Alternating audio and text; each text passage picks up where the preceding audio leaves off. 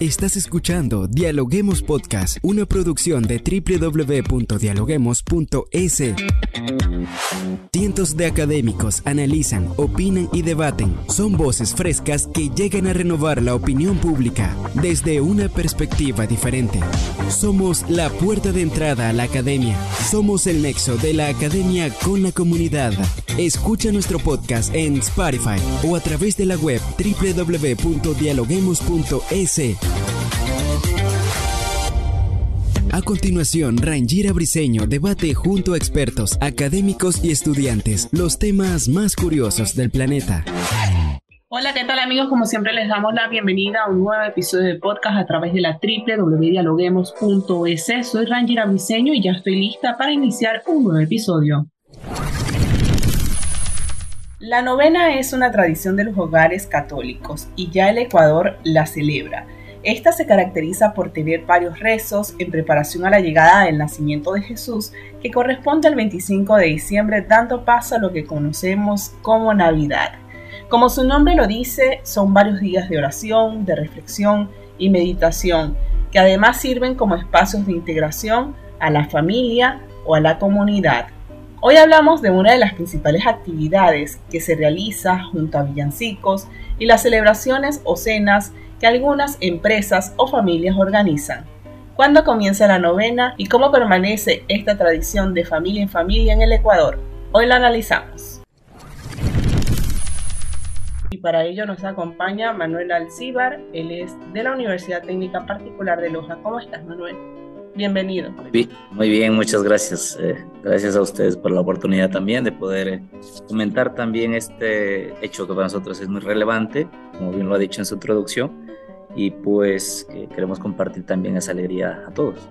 Como bien lo decía en la introducción, la novena es una tradición que se celebra en muchos hogares ecuatorianos y reúne varios rezos en preparación a lo que sería la llegada del niño Jesús y a la celebración de la Navidad.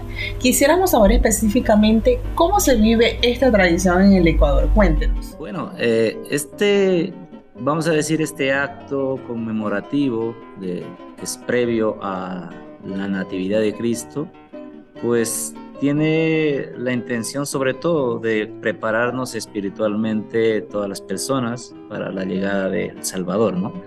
Ahora, esas novenas eh, se suelen hacer de manera muy familiar, ¿no? En Ecuador siempre hay como esta tradición, inclusive la organización de la familia extensa también ayuda mucho a que puedan generarse la celebración cada día. Eh, esto ha ido migrando de la parte familiar también a la parte pues laboral. Y ello porque normalmente pues es la mayor parte del tiempo donde pasamos, ¿no? Forjamos nuestra vida social, forjamos nuestra vida personal, convivimos con personas y pues lo que procuramos es también regocijarnos en común unidad. Entonces, eh, pues son eh, nueve días, tratamos de que sean cada día pues tenga su tinte también primeramente espiritual, eh, conmemorando cada día pues un poco este suceso y también que tenga esta parte folclórica que hay que resaltarlo. Por ejemplo, eh, pues se suele ir con el pase del niño, por, por, contar brevemente la experiencia acá en la universidad. Eh, mm, nos dividimos por departamentos, por dependencias, ¿sí? en toda la universidad nadie se queda por fuera, participan los mismos estudiantes también. Y lo que hacemos es que eh, un día cada uno se, se, le designa a un departamento, una dependencia o varias dependencias para hacer esta celebración. Se revisten de Reyes Magos, se revisten también de pastorcitos, de María, José.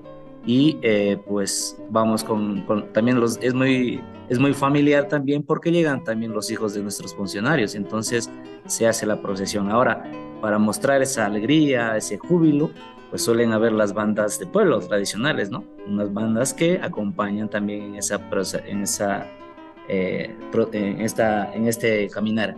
Lo ideal es que luego llegamos a la universidad, a la capilla universitaria y pues ya celebramos de una manera muy religiosa, vamos a decirlo así, con fe y convicción de lo que hacemos y al final pues ya un ágape, un compartir y ahí pues es, esto es algo muy voluntario, la gente lo hace, comparte un chocolate, un café, una humita que es propia acá de Loja, una empanada, no lo sé, o también algún, algún caramelo que quieran compartir. Lo importante es que luego también hay ese sentido de familiaridad. Pero Manuel, usted ha hablado de puntos importantes, ha hablado de la espiritualidad, de la unión, de compartir, de esta tradición. Si bien es cierto, las tradiciones cambian con los tiempos, pero ¿cómo, hablemos un poco de los antecedentes? ¿Cómo era antes esta tradición en el Ecuador y cómo se celebra ahora? Porque nos hablas de las instituciones, antes se hacían en las casas, ahora esto ha llegado hasta las instituciones, entonces quisiéramos hacer como esa radiografía en el tiempo. Siempre la iglesia ha promovido, ¿sí? la iglesia católica ha promovido eh, que tengamos como este desarrollo espiritual ¿no? Eh, a todos los feligreses. Y partiendo de allí, pues los diferentes eh, párrocos, sacerdotes, religiosos, pues lo que han tratado es de que eso vaya viviéndose en primeramente en las familias. Anteriormente eh, lo que se hacía era que al interno de los hogares, pues normalmente somos una sociedad que nos hemos tiempo atrás venido caracterizando por eh, familias extensas, me refiero numerosas, ¿no? Entonces es una oportunidad inclusive para poder irse acompañando por ejemplo, eh, algún momento eh, tocaba en la familia mía. Luego, el siguiente día, pues todos vamos a la casa, al hogar de otro de mis hermanos. Al siguiente día, paulatinamente, se iba también a otro de los integrantes de la familia. Y se solía hacer el cierre de la novena, o se solía hacer el cierre de la novena, pues llegando al núcleo familiar, a la familia de origen. En estos casos vendrían a ser mis padres. Entonces, eh, la casa de papá y mamá es donde se concilia el último día de novena para tratar de eh, eso, de, congraciarnos, como he dicho. Ahora, este, este, vamos a decir, esta conmemoración de un hecho, o sea, llegar a la Navidad para conmemorarla, eh, nos ha ido a nosotros como familias haciendo prosperar en el fortalecimiento de la fe. Tanto es así que luego se vio la necesidad o se iba viendo la necesidad también de compartirlo con los vecinos, con los barrios, en el barrio, inclusive de forma social. Diría yo que inclusive esto puede ser como el precedente un poco, o sí, un precedente de lo que se proyectaría como agasajos ya más comunitarios, ¿no? Entonces, esto es, esto es importante porque aquí la figura central viene a ser Cristo, el niño Jesús. Y entonces esta, esta novena va acompañada siempre de eh, llevar en procesión al niño Dios a otro lugar para que lleve la alegría, la esperanza, la paz. Entonces, esto es más un, un contexto más familiar. Luego, obviamente, en las parroquias se ha ido potenciando para hacer una vivencia y una fe más comunitaria. Se ha ido potenciando y ahí es donde la, la iglesia eh, han, han, han, promovido muchísimo esto como parte inclusive de las celebraciones litúrgicas, ¿no? Entonces ya la misa siempre tiene una parte previa puede ser o después, depende de cómo se lo organice también, para hacer esta celebración ¿no? del día de novena. Se lo vive propiamente en las, en las iglesias, ¿no? en los templos, en los altares, y entonces ya se va fusionando como una idea mucho más consolidada, diría yo, de una novena eh, en conjunto. Estando allí en la universidad, en la universidad hay muchos jóvenes y nos gustaría saber si precisamente eh, este tipo de tradición las generaciones de hoy en día si se suman a este tipo de tradiciones. Les llama la atención, eh, participan. ¿Cómo lo ve usted en la universidad que convive diariamente con estudiantes? Nosotros lo que hemos procurado es que la universidad, bueno, la razón de ser de toda universidad son sus estudiantes, son las personas que confían en la capacitación que podemos darles para mejorar o para fortalecer las oportunidades, digamos, que se tienen en la vida. Eh, siendo el centro, lo que hemos procurado es también invitarles a participar de estos eventos, ¿no? Es decir, los mismos profesores motivan a la participación, es decir, inclusive se hace un, un alto, digamos, en la propia vida académica. Si un profesor tiene un, grupo de estudiantes de eh, clases tres horas, pues se toma esa media hora para también motivarles, apoyar muy libremente, que vengan si gustan. Entonces cada vez buscamos formas de llegar a ellos para dar a entender que esta, estas celebraciones o estas, estas tradiciones son importantes no solamente por el hecho de, del de la temporada, digamos, de comercialización posiblemente o de la temporada de, de, regalos, sino por lo que significa en esencia ese, ese hecho para todos nosotros. Entonces buscamos estrategias les, eh, a través de sus profesores que les invitan, también les vinculamos, como hemos dicho, en los días de novena, es decir, tienen, si está la Facultad de Ciencias de la Salud, pues la Facultad de Ciencias de la Salud también participa, porque los chicos también se revisten, hay una emotividad al respecto y entonces se revisten de ángeles, de, pastores, hacemos la procesión y luego es muy bonito porque inclusive en el ágape que se hace, ¿no? Al, después de, de terminado la novena, pues es un sentido de familiaridad entre docentes y estudiantes, ¿no? Entonces, eso les motiva mucho porque es también tener al profesor en un nivel más horizontal, diría yo, o también tener a, sus profesores con alguien con los que se puede compartir también su, fe.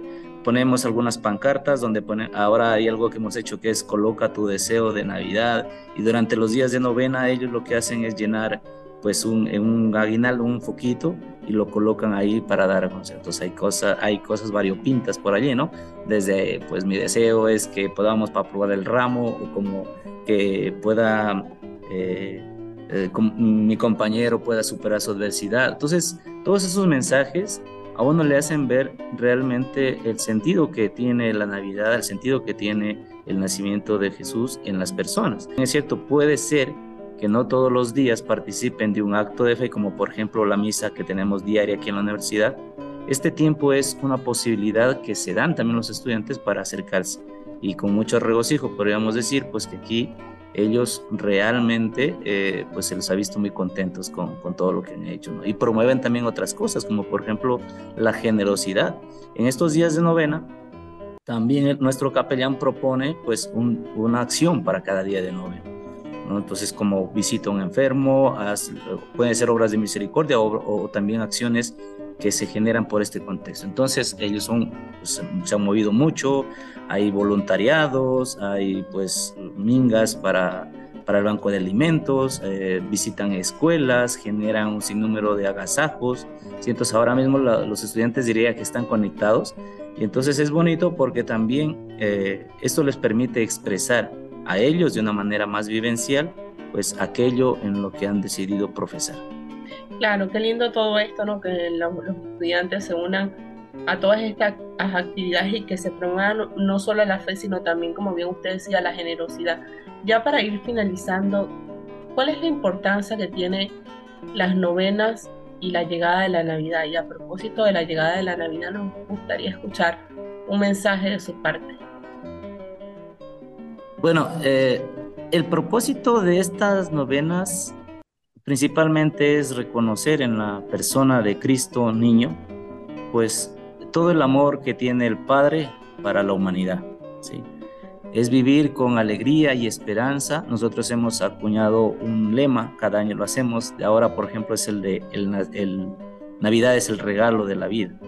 Y Navidad es el regalo de la vida pretende expresar el amor que Dios tiene para con los hombres, ¿no? Y a la vez exhortarnos, cuestionarnos respecto a cómo estoy siendo grato con ese don que me ha sido dado. Entonces también la idea es que, este, que esta novena navideña nos lleve a interiorizar, eh, a interiorizar aquello en lo que creemos. Sí, en la universidad nos preocupamos por la formación humanística y espiritual de las personas. Esto es como la formación integral. Y entonces es importante para nosotros eh, testimoniar con el ejemplo aquello en lo que creemos.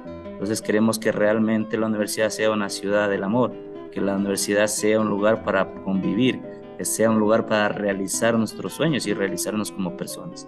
Entonces mi mensaje en ese contexto sería eh, permitir que Cristo realmente nazca en nuestros corazones.